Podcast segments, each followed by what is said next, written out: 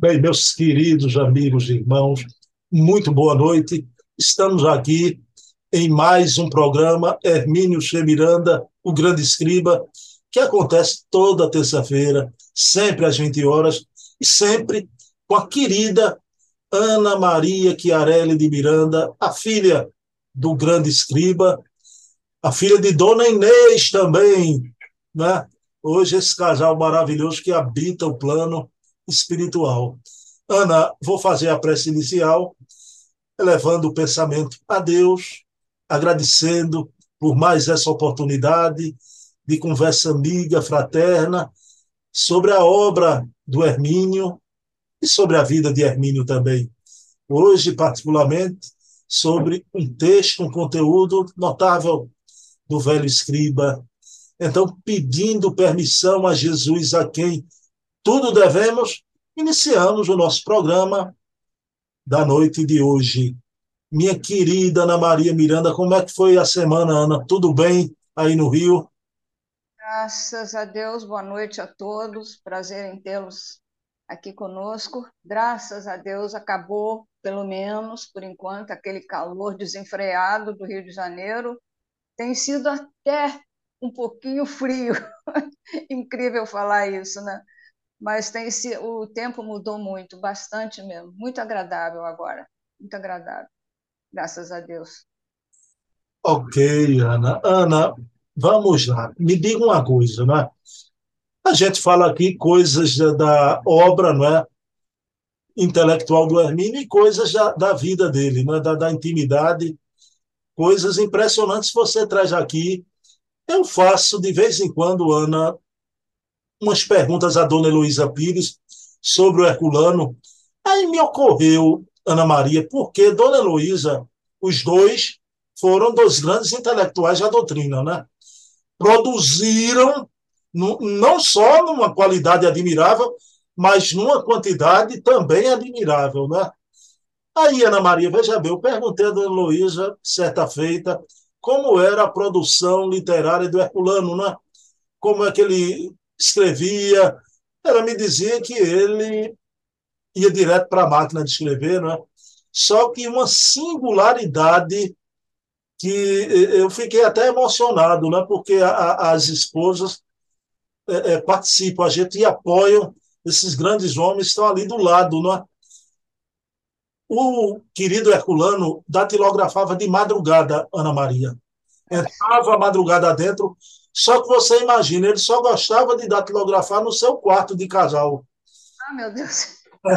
Então, com Dona Maria Virgínia ali, ela parece que com o tempo ela foi se acostumando e dormia. Né? E aquele tic-tac da máquina, não é? Aí, Ana, me ocorreu o Hermínio, né? Você, em um dos programas, você já narrou que o Hermínio tinha um respeito, uma reverência ao livro, ele lia numa almofada, né, com cuidado. É. Você narrou isso no programa passado. Mas eu queria saber essa produção do, do Hermínio, né? A, a, criação dele, o processo de escrita. Hermínio gostava de escrever mais de dia, de noite, e, e, e onde ele gostava, né? o, o, o seu ambiente preferido para ele escrever essas obras maravilhosas. Você podia matar essa curiosidade do seu amigo aqui Claro. É, eu, eu, assim, a, a, primeira coisa, o primeiro sinal era ele chegar para nós, né?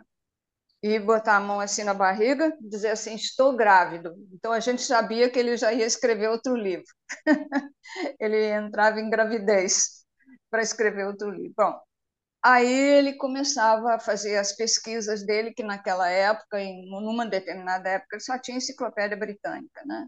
Começava as correspondências dele com o exterior, adquiriu material. Aí ele começava a fazer os rascunhos e tal, a maquininha pequena assim, eu acho que era Hermes, a marca da máquina, desse tamanho assim. E ele, ele, o primeiro apartamento que nós tivemos, em Volta Redonda, eu não me lembro, eu era pequena ainda. Mas aqui no Rio, ele tinha um apartamento que só tinha três quartos. É, em Botafogo, era um do meu irmão, um que era meu e da minha irmã e outro que era do papai e da mamãe.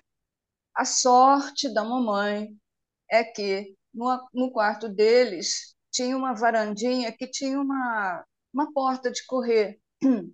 Só que a varandinha dava para a rua. Mas o papai é, ele gostava de escrever. Ele almoçava, deitava um pouquinho, aí ele ia para o sacrário dele, ele chamava de sacrário. Ele ia para o sacrário dele, que era o quarto deles, a mamãe deitada na cama dela, tal, e ele ia para essa varandinha é, escrever uh, o que ele tinha na cabeça naquele dia. Às vezes, muito raramente, tinha uma salinha no apartamento que dividia os quartos. Então, aqui ficava a cozinha, o quarto do meu irmão, o banheiro, aqui ficava o quarto do papai e aqui o meu. E aqui a sala de visita. E tinha uma salinha que dividia. Quando ele notava que a mamãe estava muito cansada, qualquer coisa assim, ele podia até abrir uma exceção e escrever naquela salinha.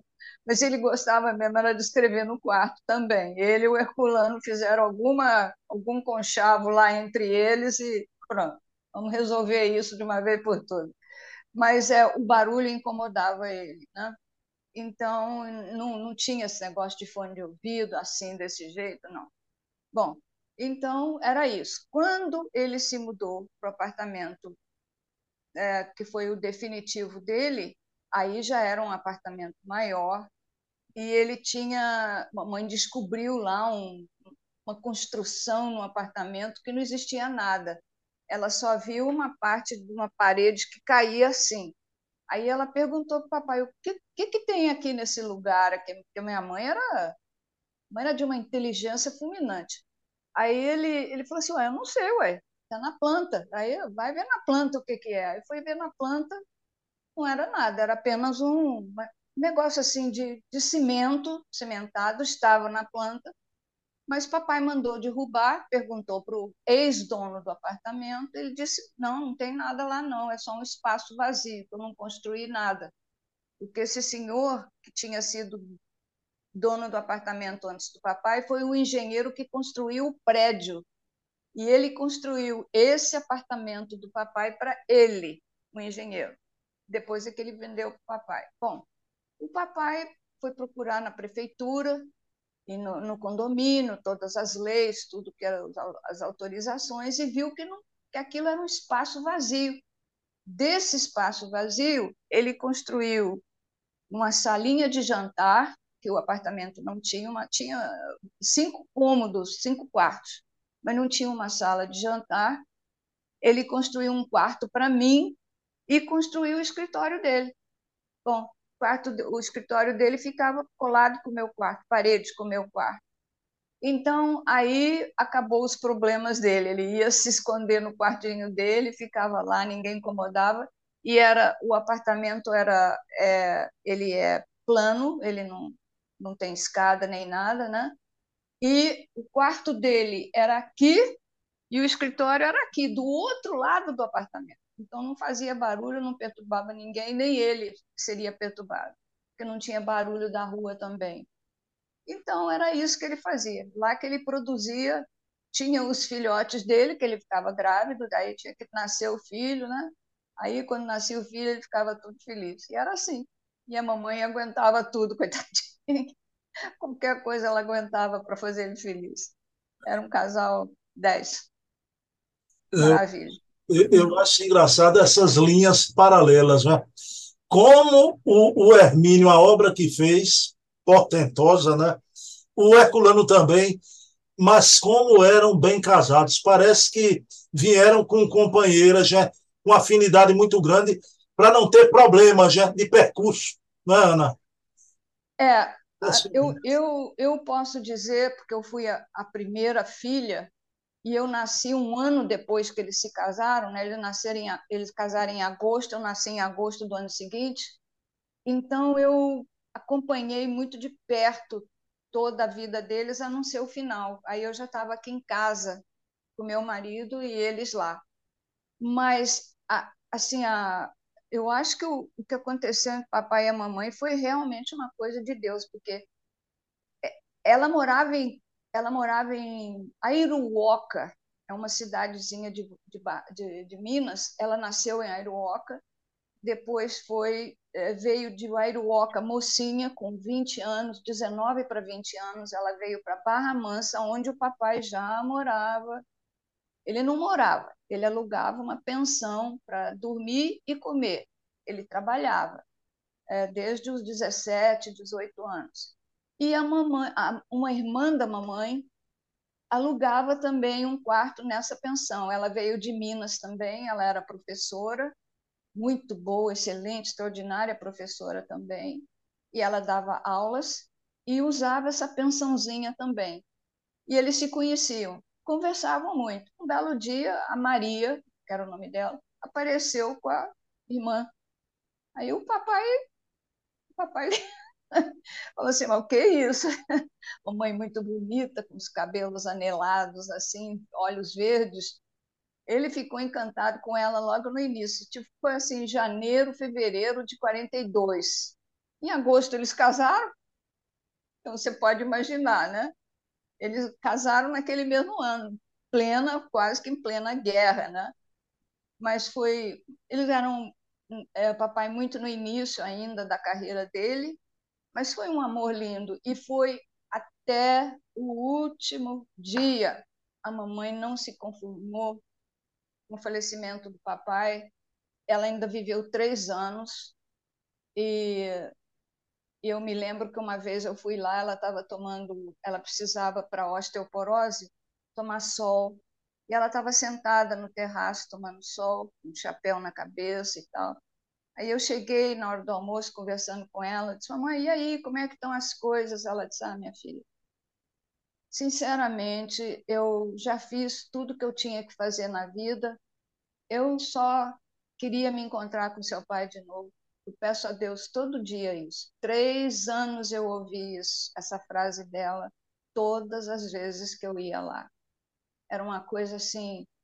E ela, eu, eu vou fazer um programa sobre ela, Bruno.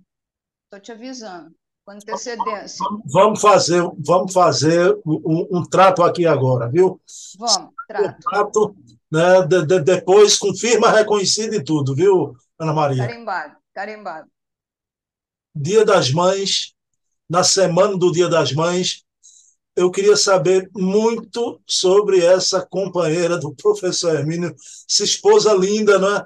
E você é. vai trazer aqui fatos mais dela, por ser dia, dia das Mães, mas junto com ele também, não é? Com certeza. Combinado assim? Está de pé. Combinado. Você carimbou aí, né? Você carimbou aí. Professor, Bota na sua agenda. Eu gosto de sua filha porque ela é rochedo, não é? Ela mata a bola no peito e vamos em frente. Vamos em frente. Não, porque eh, eh, eu acho que, assim como a, a mãe da dona Heloísa, eu, é, me lembro do, não me lembro do nome dela, mas a mamãe e a, e a, e a, a esposa do doutor... Virgínia. Virgínia. Do doutor Herculano, Virgínia, doutor Herculano, elas tinham um, um determinado... É, uma determinada missão na vida. E eu não conheci o doutor Herculano, mas o papai, ele era muito tímido, muito fechado e tal. Precisava de alguém que, sabe, empurrasse ele um pouquinho. E a mamãe não empurrava, não. A mamãe, a mamãe dava tabefe nele mesmo. Vai. E foi assim que ele ele conseguiu muita coisa, porque ele era muito calado, muito mas ela foi assim absolutamente importantésima na vida dele, porque ela que empurrava ele, ela que segurava as barras para ele, sabe? Ana, Era isso. Era... Ana, já para a gente entrar no nosso tema, mas dando um fecho aqui, esse programa da gente é tão importante e, e vai desenvelopando um, um, mundo de fatos e de relações, já. Pessoal, um momento de, de emoção para mim, mas muito mais para Ana Maria, a querida pesquisadora da Bahia, Lúcia Loureiro, certa feita entrou em contato com Dona Inês, né, querendo levar o professor Hermínio até Salvador, não era possível, porque era uma multidão, o professor Hermínio não falava para a multidão, né? conversou com Dona Inês, só que ela enviou por WhatsApp, eu enviei para Ana Maria, depois as duas entraram em contato, o, o, a agendazinha ainda com telefone, né, antigo do professor Hermínio, que Ana Maria se recordava, Ana Maria se emocionou. Quer dizer, isso vale o esforço da gente fazer esse programa, não é, Ana? Vai trazer ah, é. essas coisas, é, cria uma egrégora, né? É, é uma coisa, é muito emocionante tudo. Cada um pedacinho de papel que a gente encontre com uma anotação faz uma diferença.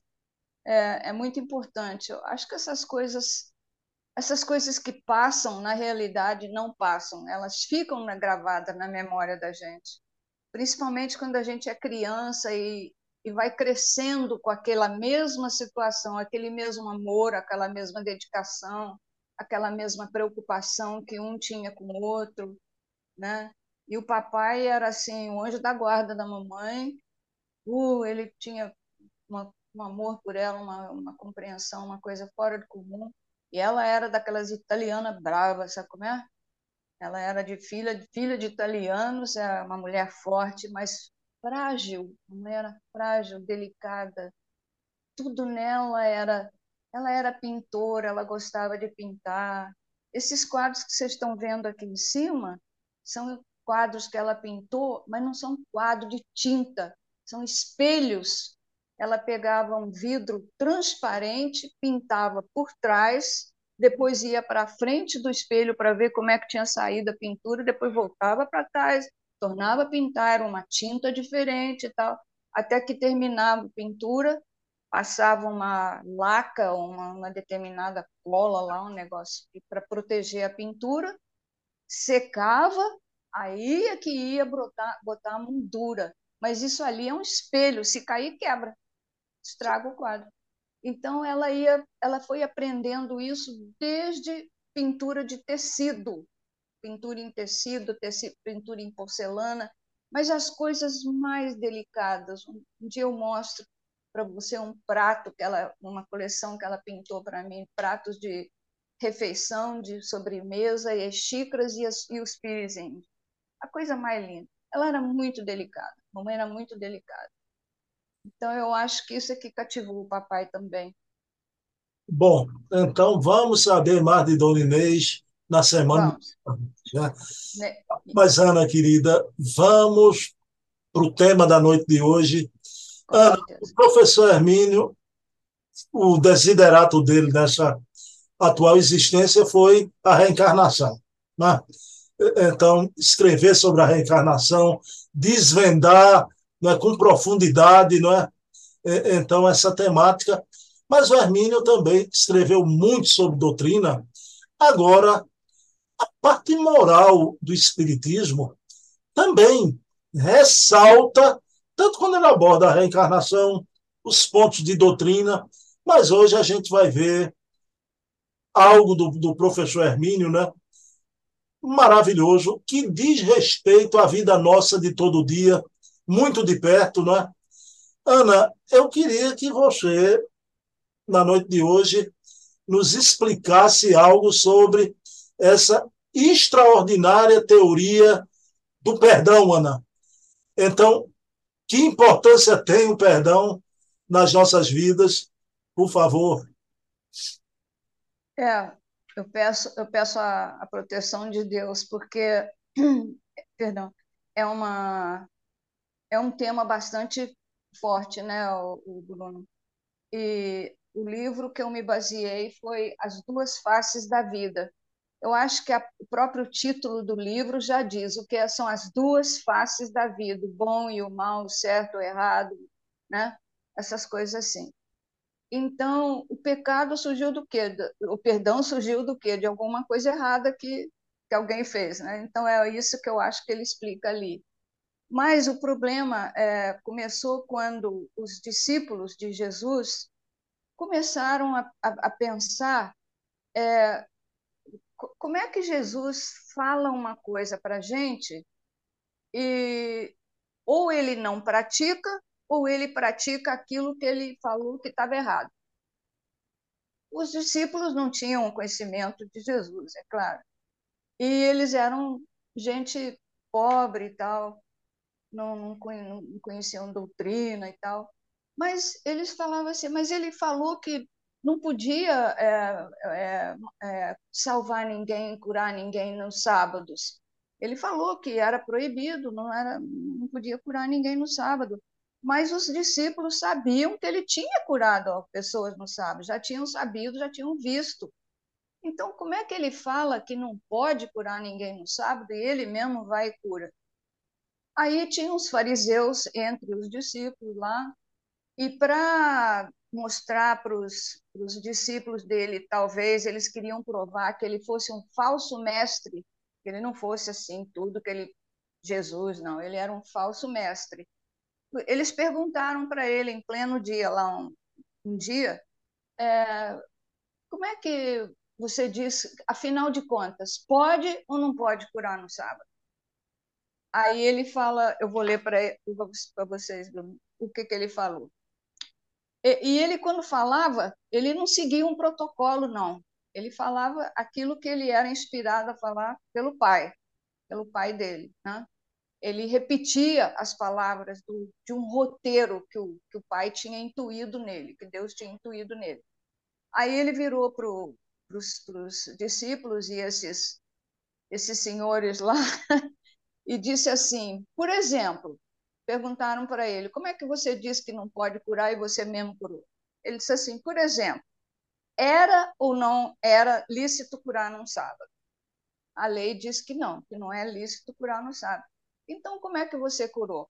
Aí ele disse assim: então é o seguinte, qual dentre vós, ele falou para todos, qual dentre vós será o homem que, tendo uma ovelha, se num sábado ela cair numa cova, não lançará a mão dela e a levantará, tirará da cova.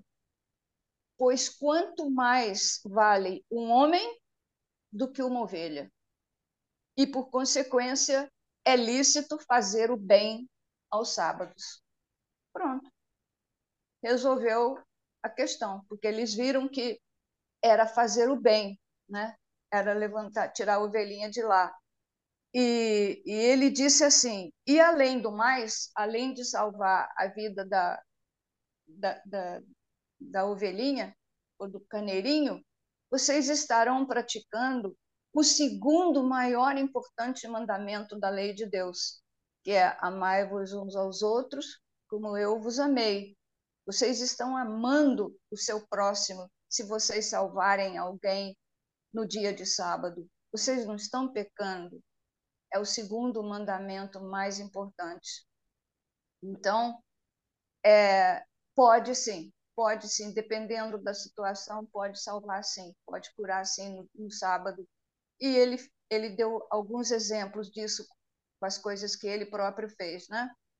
Mas outras vezes, ao pregar os discípulos, ele até exagerava e, na opinião dos, dos discípulos, ele exagerava nas coisas. Por exemplo, o adultério.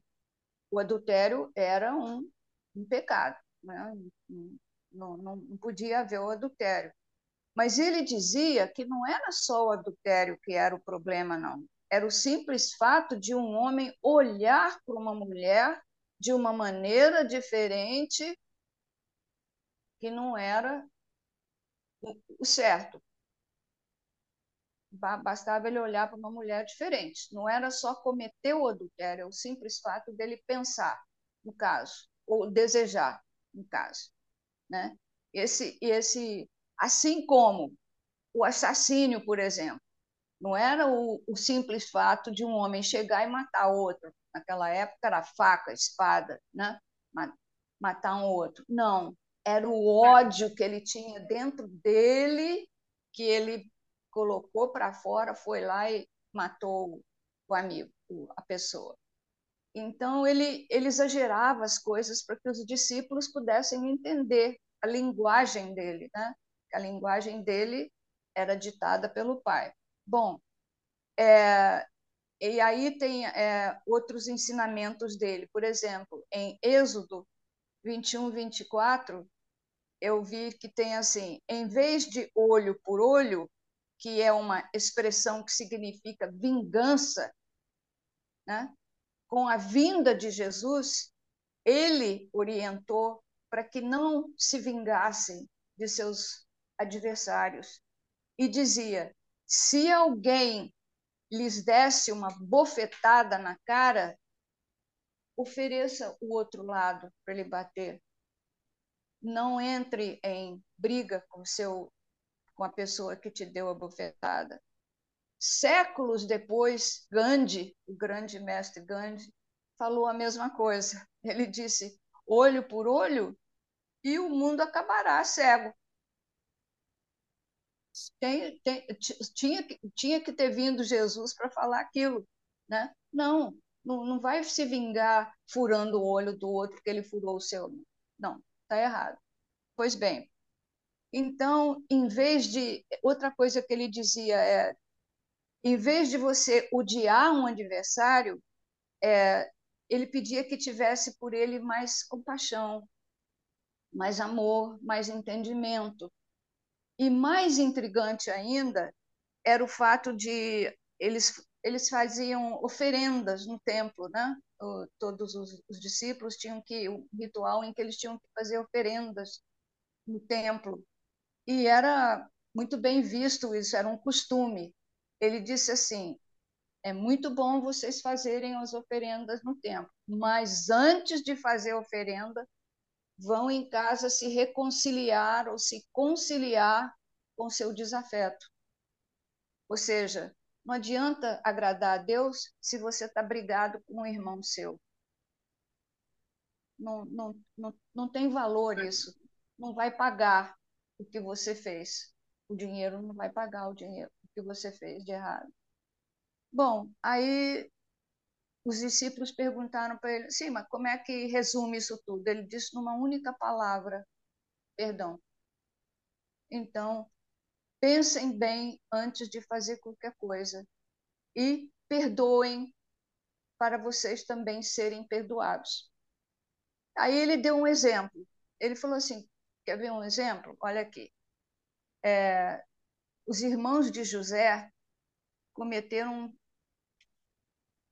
um pecado, seja lá o que for, uma coisa muito grave, que foi vender José, né?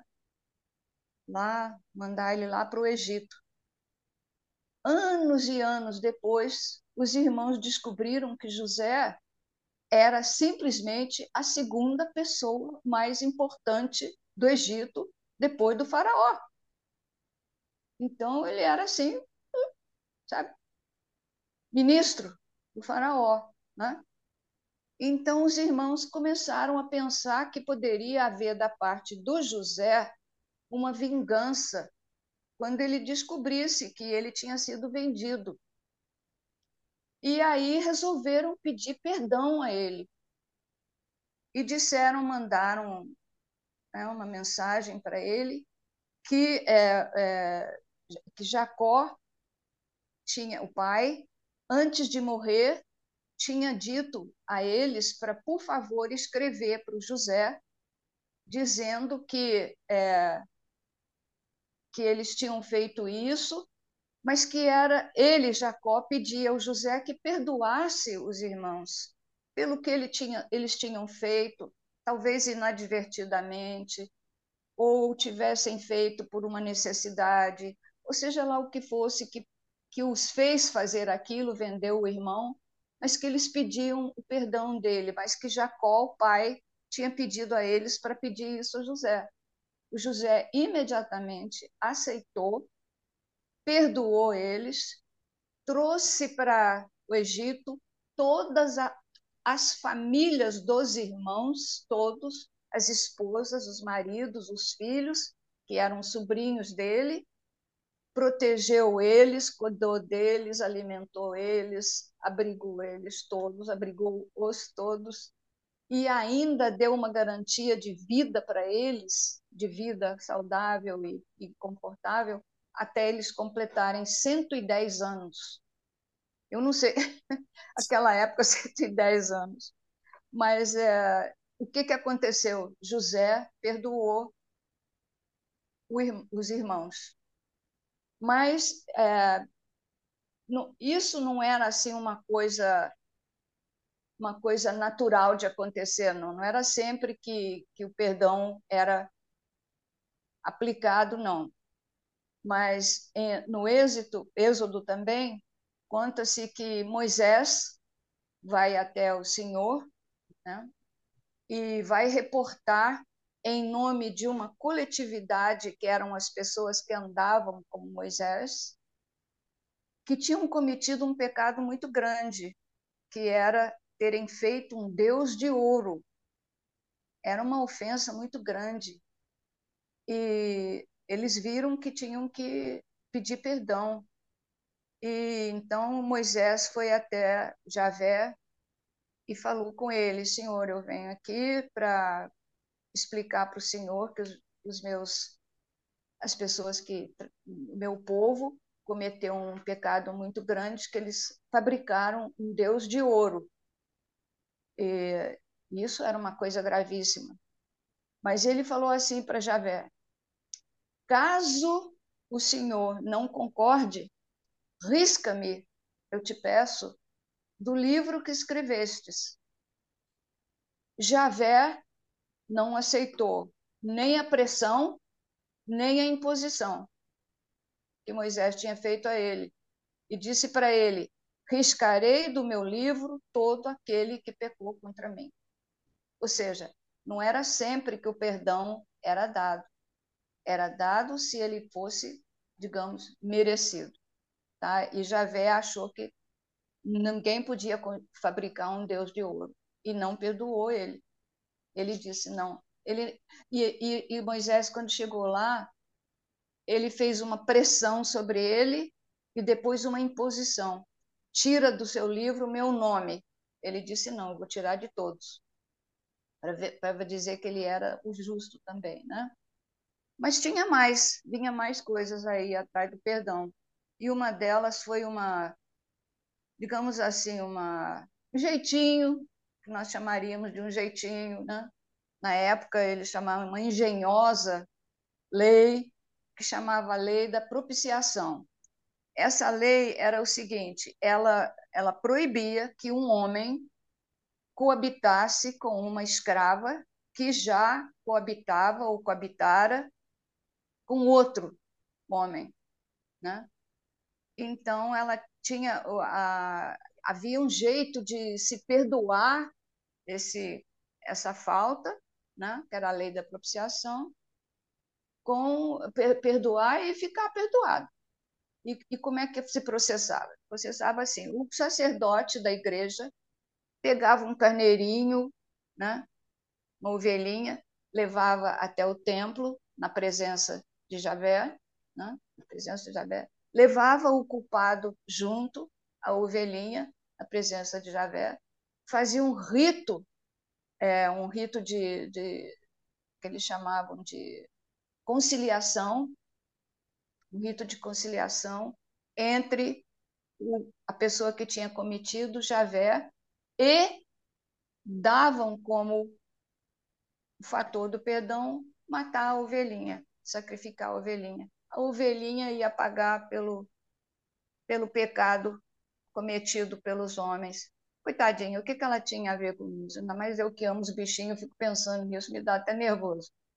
É, o que, que ela tinha a ver com isso? Mas era assim que eles apagavam o pecado. Sim, com, com licença, então é daí que advém aquela expressão que a, que a gente usa muito, né? Usou fulano como bode expiatório, né? É daí que vem a expressão o bode expiatório, é. né? O bode expiatório. O bode ia expiar a, a, o pecado cometido pelo outro pobrezinho.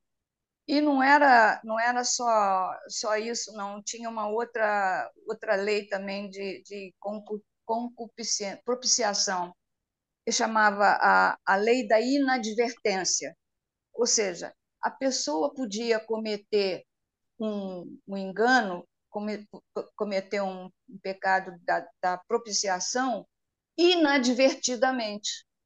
Ou ele não tomara conhecimento daquela daquela lei que tinha saído, daquele problema que tinha saído, daquele programa que tinha saído, seja lá o que fosse, ele não tomou conhecimento, não soube, não entendeu e cometeu um erro contra essa lei da inadvertência. a mesma coisa. O sacerdote ia lá, na presença de Javé, levava a pessoa lá, pegava outro carneirinho, pobrezinho, levava, aí fazia o rito da conciliação e tal e tal, e aí matava a ovelhinha, pronto, ficava resolvido o problema. Mas, é, assim, não, não agradava, é, não era, não era um perdão divino. Por quê? Isso angariava para o sacerdote muita projeção. O sacerdote ficava muito. É, ele, ele conseguia resolver né, um, um, problema que era um perdão divino. O perdão tinha que ser de Deus. Né? Ele conseguia, na terra, com um carneirinho, diante do sacerdote, no templo, diante de todo mundo, resolver o problema. Então, o sacerdote se engrandecia diante dos homens. E isso também não era, na expressão de hoje, legal. Não era uma coisa legal. Não era uma coisa certa. Não era uma coisa boa. Não era uma coisa nem inteligente. Mas era assim que era feita essa bendita lei da propiciação. Bom, o, o perdão também não era uma coisa que era só facultada a algumas pessoas, não. Era facultada a todo mundo. Todo mundo tinha o direito de, de ter o perdão, de, de, pedir o perdão e de receber o perdão. Era uma, era uma, o perdão era universal. Era assim que Cristo explicava. E isso não queria dizer que todas as faltas que eram cometidas poderiam ser perdoadas. E que todos que cometessem as faltas seriam automaticamente liberados da falta. Não. O papai, Bruno, tem uma, uma frase nesse livro que eu acho muito interessante.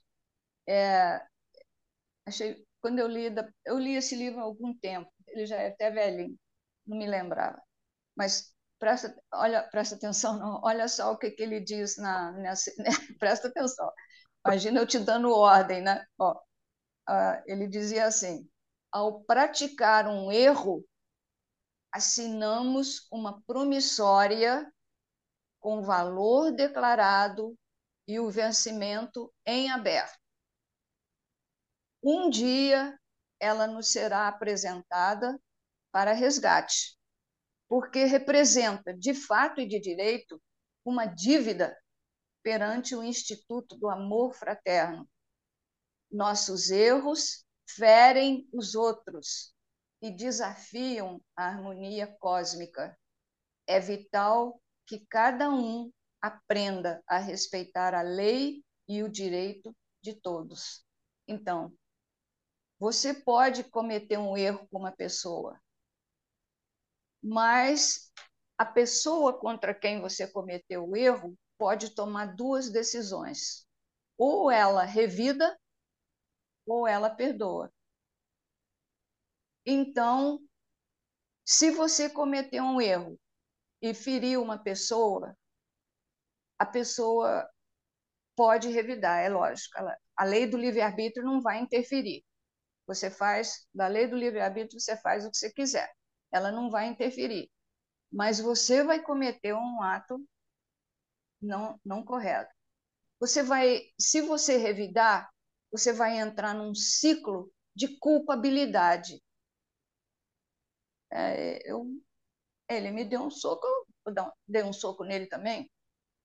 Tô, tô bem. Não, você vai entrar num ciclo de culpabilidade que não era preciso ou podia não ter ocorrido se você tivesse esquecido aquela bufetada, ou se você tivesse perdoado ele, né? Deixa para lá, estava nervoso, qualquer coisa assim. Bom, e Paulo apóstolo, que papai era assim, você sabe disso, né? Papai era super, super fã do Paulo apóstolo, devoto demais, admirador. E a pessoa dizia assim, mas espera aí, eu, eu, eu, quero, eu quero me vingar, eu, eu tenho que me vingar de, desse, desse, disso que eles fizeram comigo, mas é, como é que se diz? Paulo apóstolo dizia assim: tudo me é lícito, mas tudo me convém? Tudo me é lícito fazer. O livre-arbítrio não me impede de fazer nada. Tudo me é lícito, mas convém eu fazer isso? Aí, se o cara que te deu o bufetão ficou naquilo, ótimo. Se você não revidou, melhor ainda. Porque nós nós eles Cristo dizia que a gente acreditava, as pessoas acreditavam que se eles não, se a pessoa não revidasse pessoalmente aquela pessoa que agradeceu ele, aquela pessoa estaria livre. Não, não estava. Eu, ele podia até ficar livre por uma questão. Vamos supor que ele fosse um, uma pessoa importante na região. Ele era alguém, alguém político, ou alguém da polícia, ou alguém né, dentro da, da organização lá da, da, da, da, da cidade, ele era uma pessoa de projeção, então ele tinha com que se apoiar. Se o outro revidasse, machucasse ele, ia ter problemas, porque ele era uma autoridade, entendeu? Então, ele, ele saía ganhando. Mas, ele, é, e eu, e eu, ou a pessoa que levou o bofetão dele, ou seja lá a atitude que levou, não revidou. Achou por bem não revidar. Então, o que, que aconteceu? Quando a pessoa levou o bofetão, ela perdoou, ela esqueceu e ela não se lembrou de uma determinada coisa. É que aquele que ela não revidou vai fatalmente receber a promissória um dia. Aí fechou, porque ele que não revidou, tá bem, pode ter ficado chateado, aborrecido, mas o que o que fez e não recebeu a, digamos o, o tapa de volta, ele vai receber a promissória porque o correio não vai esquecer de mandar e nem quem mandou, o, o nome dele está lá escrito. Está lá escrito que ele fez, só não tem a data de vencimento. Venceu no dia que ele bateu no outro. Aí ele vai ter que pagar sem apelação. Certo? Então, tem essa questão da promissória que é muito importante.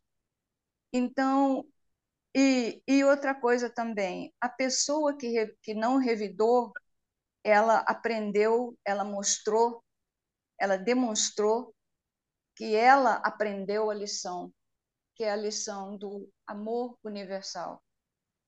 Ela perdoou, esqueceu. Ela está liberta, tá? Então o papai diz que o perdão é uma atitude inteligente, além de ética, ao passo que a vingança apenas serve para nos confirmar no desespero. Eu, eu revidei, mas aquilo vai ficar me pesando. O fato de revidar, de bater ou matar ela também, matar a pessoa, não vai, não vai me acalmar. Pelo contrário, vai criar um problema para mim, né? Vai criar um problema espiritual para mim. Quem sabe, papai continua, quem sabe se em algum tempo futuro, a lei divina vai até se utilizar de nós dois, do que me bateu e do que eu revidei, ou do que eu não revidei, para ajudar aquele que nos ofendeu tão gravemente. Então, numa, no futuro, numa, numa determinada ocasião ou, ou acontecimento, vão, eles dois vão nascer juntos e um vai ajudar o outro. É isso que o papai diz, vai se utilizar de nós mesmos para ajudar aquele que nos ofendeu gravemente. Quem sabe isso vai acontecer? Papai pergunta isso, né? Bom, então, se isso, ele fala, se isso acontecer, é, tanto melhor. Se nos revelarmos digno do privilégio de servir servir ajudando o outro que nos ofendeu numa outra encarnação, passaremos no teste ao demonstrar que já aprendemos a lição universal da fraternidade. Bom, Bruno, é, assim, só para só para fazer uma, uma pequena inserçãozinha sobre papai. Papai já tinha seus 80 anos, aposentado. Recebia dinheiro do INSS, né? Só que o INSS depositava o dinheiro dele num banco que ficava duas ruas abaixo da rua dele, onde ele morava em Botafogo, numa ponta da praia de Botafogo. Depositava o dinheiro dele lá. Só que ele tinha que todo mês ir com a mamãe lá naquele banco, pegar o dinheiro, descer a praia de Botafogo e ir para no banco onde ele tinha as coisas dele. Ele só lidava com um banco para depositar lá no banco. E ele já tinha pedido várias vezes para esse senhor, que era o gerente do primeiro banco, para passar, por favor, a pensão dele direto para o banco onde ele trabalhava, mas não, não conseguia. Bom, e ele já estava com, com bastante idade, mamãe também, mas eles iam passeando, ele com a bengalinha dele e tal. Bom, chegou um dia, ele foi pegar o dinheiro dele no banco e foi levar no, no banco dele. Chegou lá, ele estava tava mais ou menos não muito bem, já as coronárias já estavam apitando, e ele falou com a mamãe assim, oh meu Deus, mas eu não queria te deixar aqui na fila, mas eu vou sentar ali naquela mesinha que está apagada ali, no próprio saguão do banco, tinha uma mesinha, isso, isso foi faz muito tempo, né? muito tempo. Tinha uma mesinha assim apagada, com uma cadeira ao lado, e uma cadeira devia ser de um gerente qualquer, não tinha ninguém lá, não tinha papel nenhum e tal. Se eu vou sentar ali naquela cadeira, e a mamãe estava na fila para depositar o dinheiro dele, né?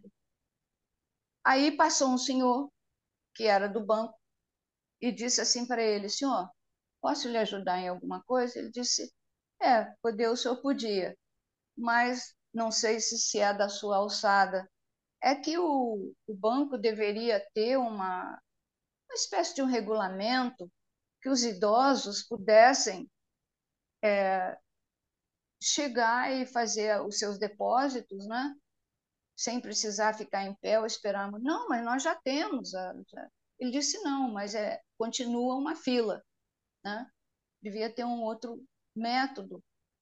Mas o, o senhor está fazendo o quê aqui? Ele disse, eu só estou sentado, porque eu tenho problemas de coronárias. Ele disse assim, é, lamentavelmente, mas o senhor não pode sentar nessa mesa. Ele disse, não posso? Ele disse, não, porque essa é a mesa de um diretor. Ele disse: Mas, mas o senhor não tem ninguém aqui, a mesa está apagada, não tem um papel em cima da mesa, eu estou sentado ao lado, só esperando a minha esposa.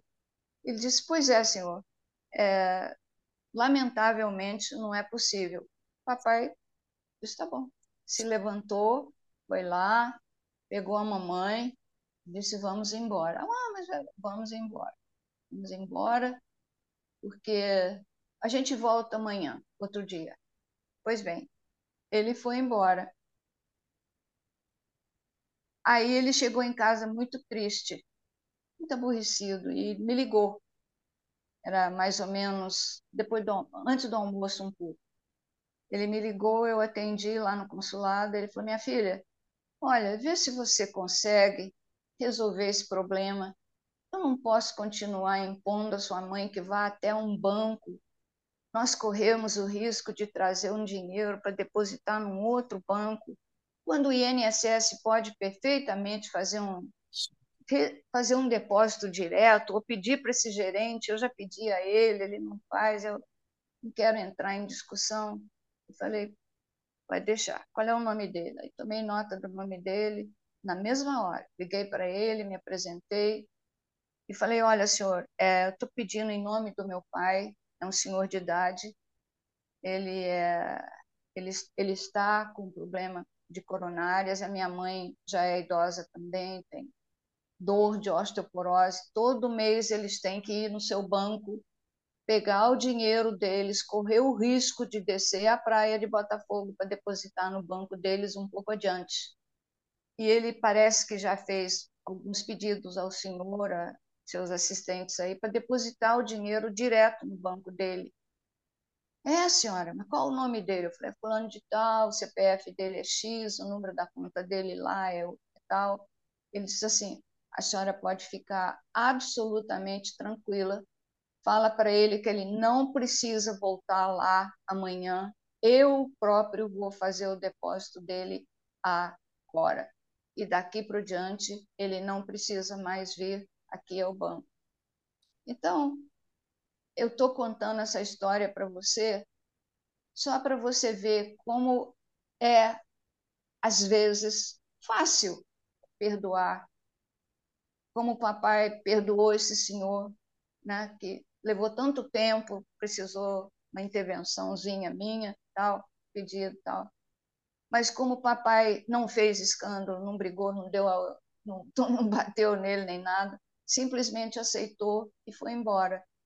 E outra coisa que aconteceu com ele também, com os, com os problemas coronarianos que ele tinha, ele era isento do imposto de renda. Ele nunca conseguiu ser isento do imposto de renda, porque o Instituto não aceitava os laudos médicos que ele tinha. Ele nunca se revoltou com isso. Eu pago imposto de renda para ele até hoje. Não pagar imposto, mas eu tenho que submeter o imposto de renda dele até hoje. Ele era esse tipo de homem que tinha o perdão incrustado dentro dele, tá?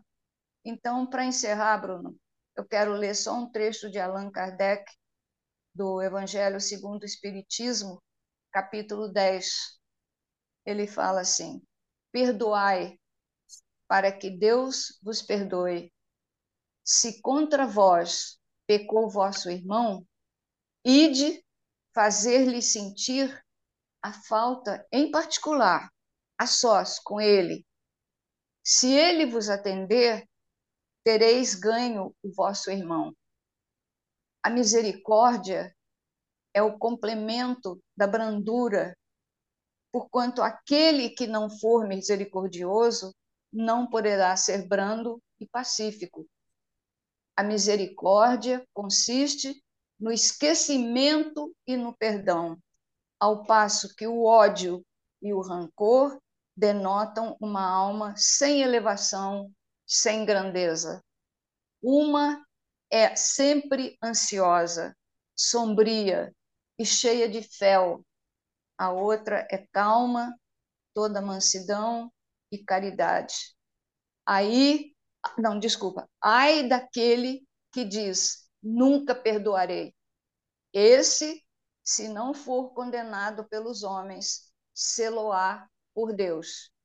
Com que direito reclamaria ele o perdão de suas próprias faltas, se não perdoa a dos outros? Jesus nos ensina que a misericórdia não deve ter limites, quando diz que cada um perdoe ao seu irmão não sete vezes, mais 70 vezes 7 vezes. Isso é Allan Kardec. E papai termina por dizer: acomoda-te com o adversário ainda hoje, procurando entendê-lo e servi-lo para que amanhã não te matricules em aflitivas contendas com forças ocultas até o recebimento da promissória não esperada, mas o que o, que o correio esperou a hora certa para lhe enviar. Essa, perdoem os erros de interpretação, é a minha interpretação desse capítulo bonito desse livro do papai chamado As Duas Faces da Vida. Ana Maria, o, o Hermínio, em tudo o Hermínio é antológico, né? O, o, o termo do, as promissórias, né? relativamente ao perdão, isso aí é o Hermínio em toda a sua obra. É o Hermínio contador, que foi contador. Pois é. Mas eu me lembrei, Ana, você falando aí do, do, do perdão, bem que o perdão faz para quem perdoa, né? eu me lembrei de Joana de Ângeles, já, porque muitas vezes, Ana, a pessoa até perdoa você, mas você não se perdoa. E Joana traz o valor também do alto perdão, que a gente precisa se perdoar também, porque quem não se perdoa, não perdoa a ninguém, não é? Então, um tema é. muito bonito, né?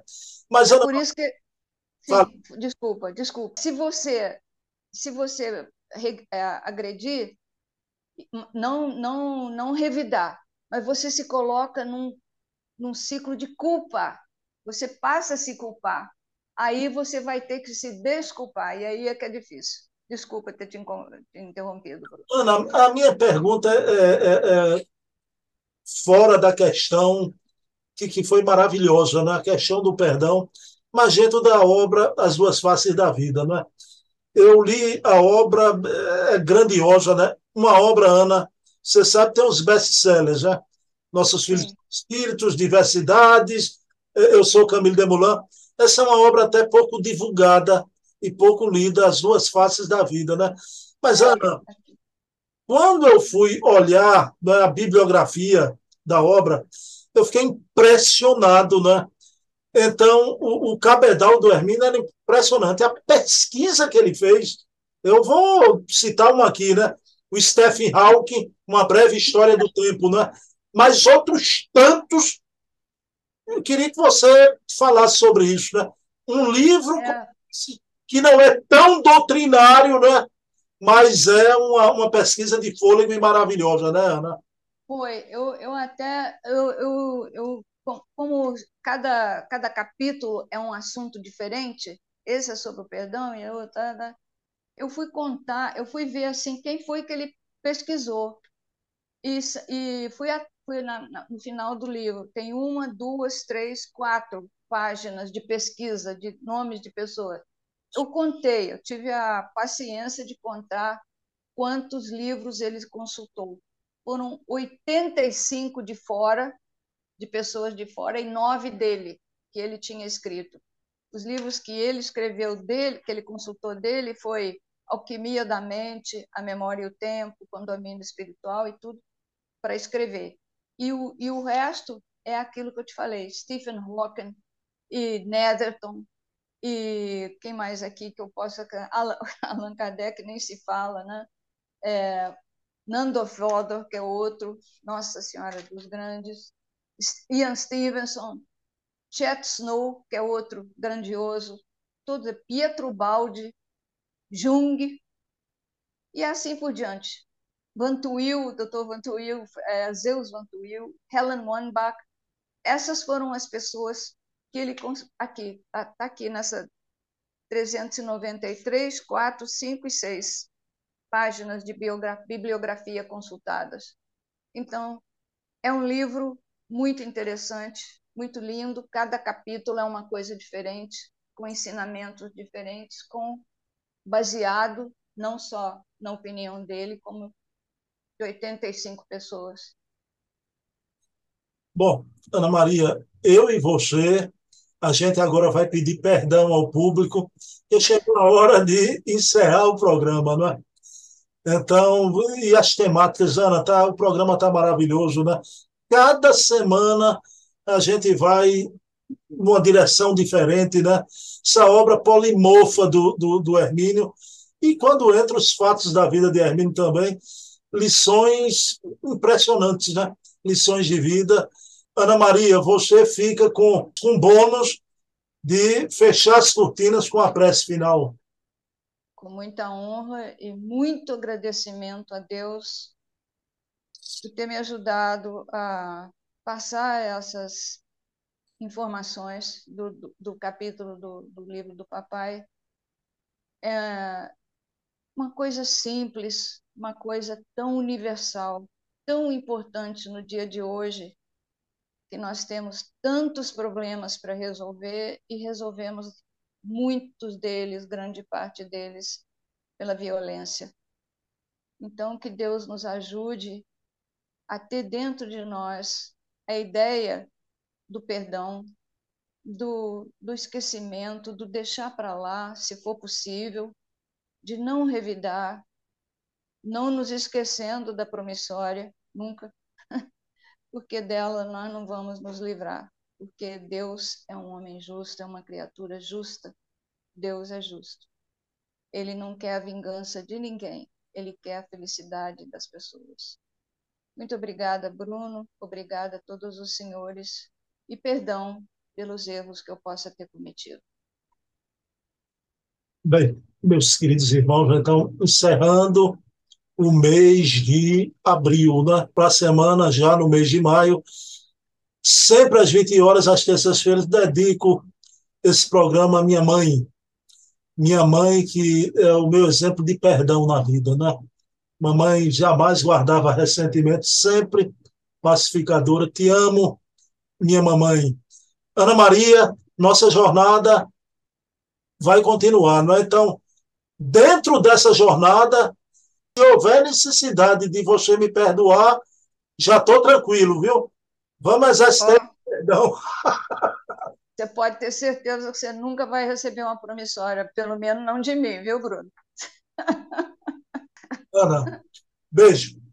Paz e bem. para todos.